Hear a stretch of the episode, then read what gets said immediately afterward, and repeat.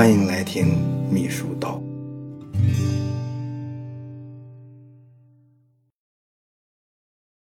秘书咋与同事相处？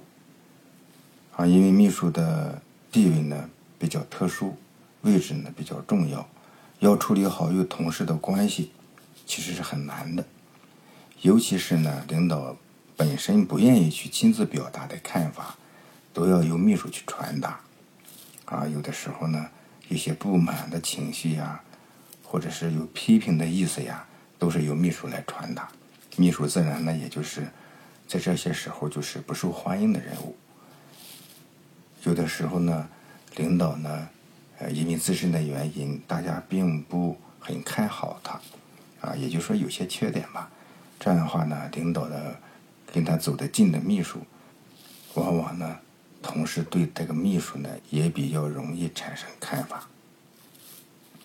但是呢，与同事愉快的相处，却是秘书上传下达、沟通协调工作过程中十分必要的一个前提。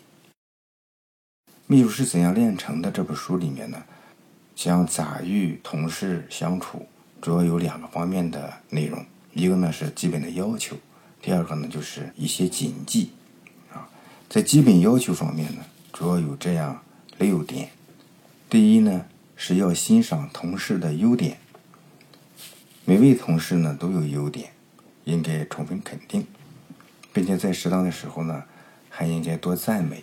当然，在赞美的时候要真诚，要中肯，赞美呢还要具体，不能太空泛、太笼统，要不然呢，人就觉得一种是戴高帽、抬轿子的一种感觉，让人感到别扭。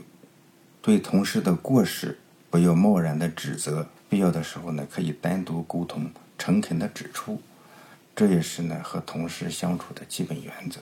第二呢，尊重同事的私人空间，在一个单位里面，私人空间其实是很宝贵的。必须受到尊重，啊，所以呢，不要随便的翻别人的东西。进入别人单独的房间的时候呢，要敲门，然后同意了以后再进去。第三呢，要保持刺猬式的交往。啊，刺猬式的交往呢，是哲学家萨特提出来的，就说是两只刺猬在寒冷的季节，哎，为了取暖，会相互靠近一些，但又不能靠得太近。太近呢，因为刺猬嘛，它会刺痛对方；太远呢，又不能保暖，所以呢，要保持有利于双方的一种距离，既不刺痛对方，又可以相互取暖。哎，这个比喻很恰当。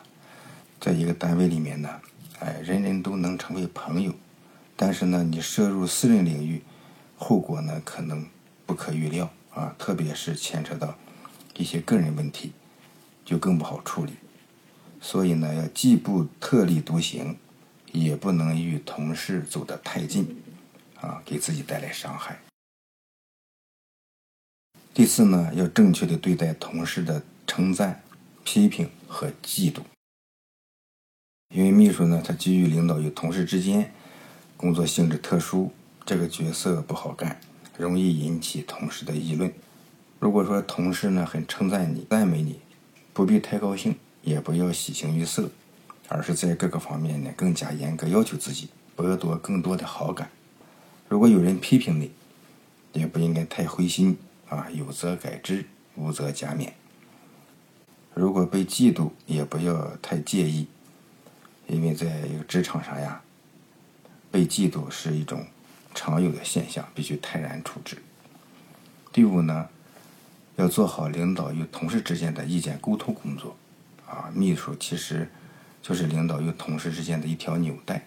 当领导传达的意见给同事的时候，稍有不留心或者是言辞不当，就会有一种发号施令的嫌疑。所以呢，要特别注意自己的态度、语气。在反映同事的意见给领导的时候呢，要深入的观察分析，如实的反映，哎，不添油加醋。不掺杂自己的见解，言辞呢要得体，防止激化同事与领导之间的矛盾。那样呢，同事们会认为你总是爱打小报告啊，这是很不好的。第六呢，要善于合作，共同提高。在一个单位里面呢，啊，任务有所不同，但是工作目标是一致的。秘书应该善于和同事合作，彼此支持，彼此体谅，共同提高。啊，在工作的时候呢，要把错误多揽在自己身上，把功劳呢，哎，寄给同事。当领导和下属同时在场的时候，要记得多表扬下属。啊，在批评的时候呢，只要有两个人在场就足够了。这本书呢，谈到秘书与同事相处的谨记，谈的都很实在，主要有以下几点：第一。对同事不可有亲疏远近。如果说呢，在一个单位啊，几个人呢个性相近、志趣相通，哎，谈得来、感情好，这种呢，大家都会认为这是一种小圈子啊、小团体，这样不好。哎，另外一些人呢，虽然脾气不和，哎，不好合作，不好打交道，但是呢，如果与他太疏远。工作中呢，人家就会不配合你，所以呢，秘书应该和每一个同事都保持一种等边的距离，哎，就是对所有的同事都一视同仁，不徇私情，哎，这样呢才能赢得各方面的支持。第二呢，不可随便的分担别人的工作，工作中呢相互帮助、相互鼓励是挺好的事儿，但是应该避免。多余的帮助和随意的插手，你再要好的同事，背着领导相互分担，或者是帮助别人的工作，都是对你不利的。各司其职，都得按制度来。如果你主动的帮别人忙，有时候别人会误认为你在抢功劳。如果你老是被别人帮忙，领导知道以后呢，会觉得你工作能力不行。第三呢，提出合理要求的时候。不要表示出歉意，同事之间的合作，哎，相互之间呢提出一些要求是很自然的事儿。作为秘书呢，哎，有的时候提出要求，态度呢当然要诚恳，口气呢要委婉，不能气质一时，不能用上级对下级的口吻。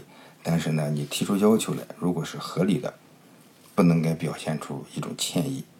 你应该知道，合理的要求是对方工作正常范围内。并不存在有所内疚，呃，即使很多工作难度很大，要求加班加点的完成，但是呢，你必须安排下去。你心里有内疚、有忧虑，只能呢会使你丧失尊严。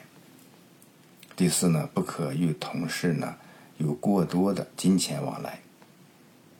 金钱往来呢有一个毛病，就是借钱的人与被借钱的人，都有可能会忘掉这件事儿。特别是在小钱儿的时候、小利益的时候，这对对方来讲呢都是不合适的。所以呢，建议呢就是不到万不得已，不要从同事处借钱，也尽量不要借钱给同事。虽然相互帮助是对的，但是呢，同事之间的确应该注意这些细节。第五，不可对别人发号施令。有些事儿呢，同事认为做不了。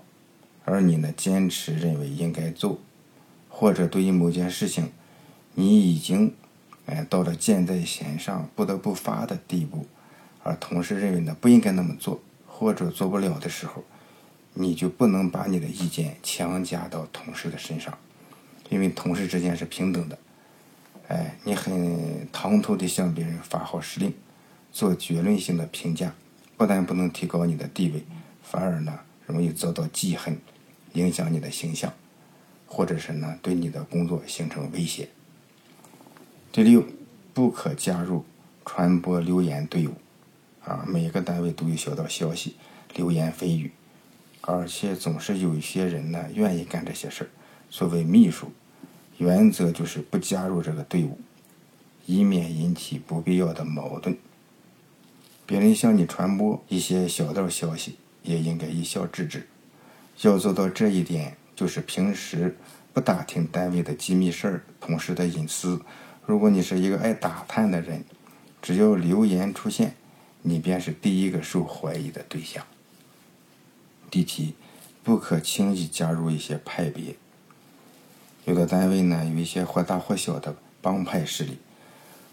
如果你不明白，就会上了贼船。盲目的加入一伙，就等同于自动的。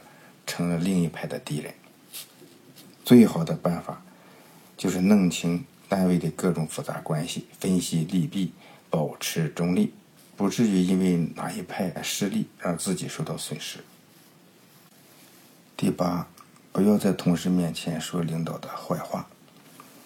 啊，不论是多么值得依赖的同事，当涉及到他个人的利益的时候，以至于必须取舍的时候，朋友也会变成敌人。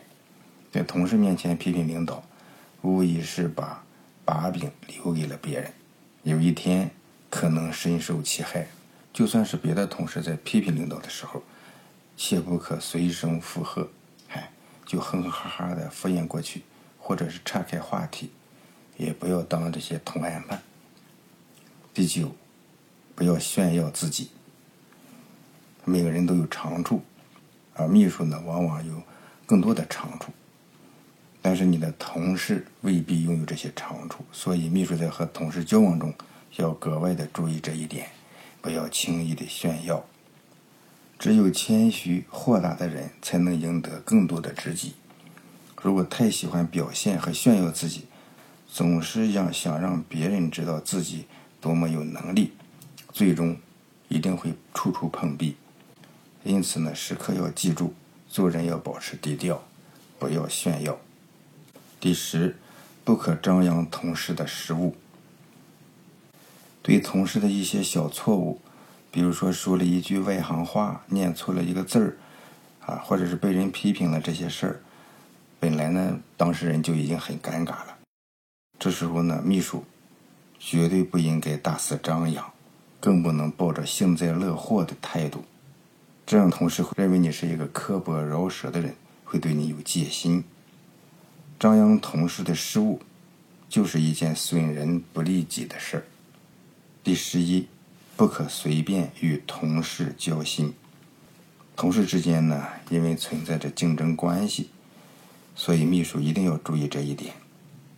尤其是在与新同事交往的时候，啊，即使你对这个新同事有一定的好感，但呢，毕竟是初交，缺乏更深入的了解，你也就不能替他多出主意，啊，因为出主意呢，可能是出力不讨好。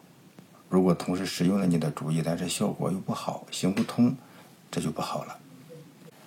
这些呢，就是《秘书是如何炼成的》这本书中。